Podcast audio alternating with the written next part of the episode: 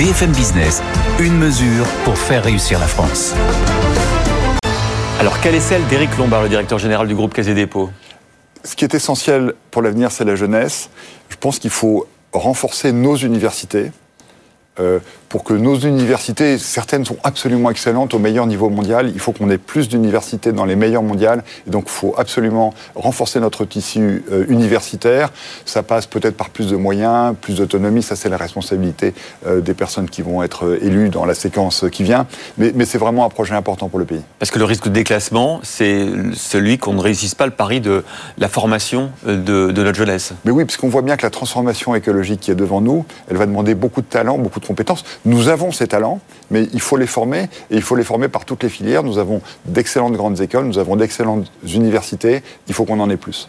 Merci beaucoup Eric Lombard, directeur général du groupe Caisse et dépôts, d'avoir été l'invité de Good Morning Business ce matin, juste après la publication de vos profits, de vos résultats records, 4,6 milliards d'euros.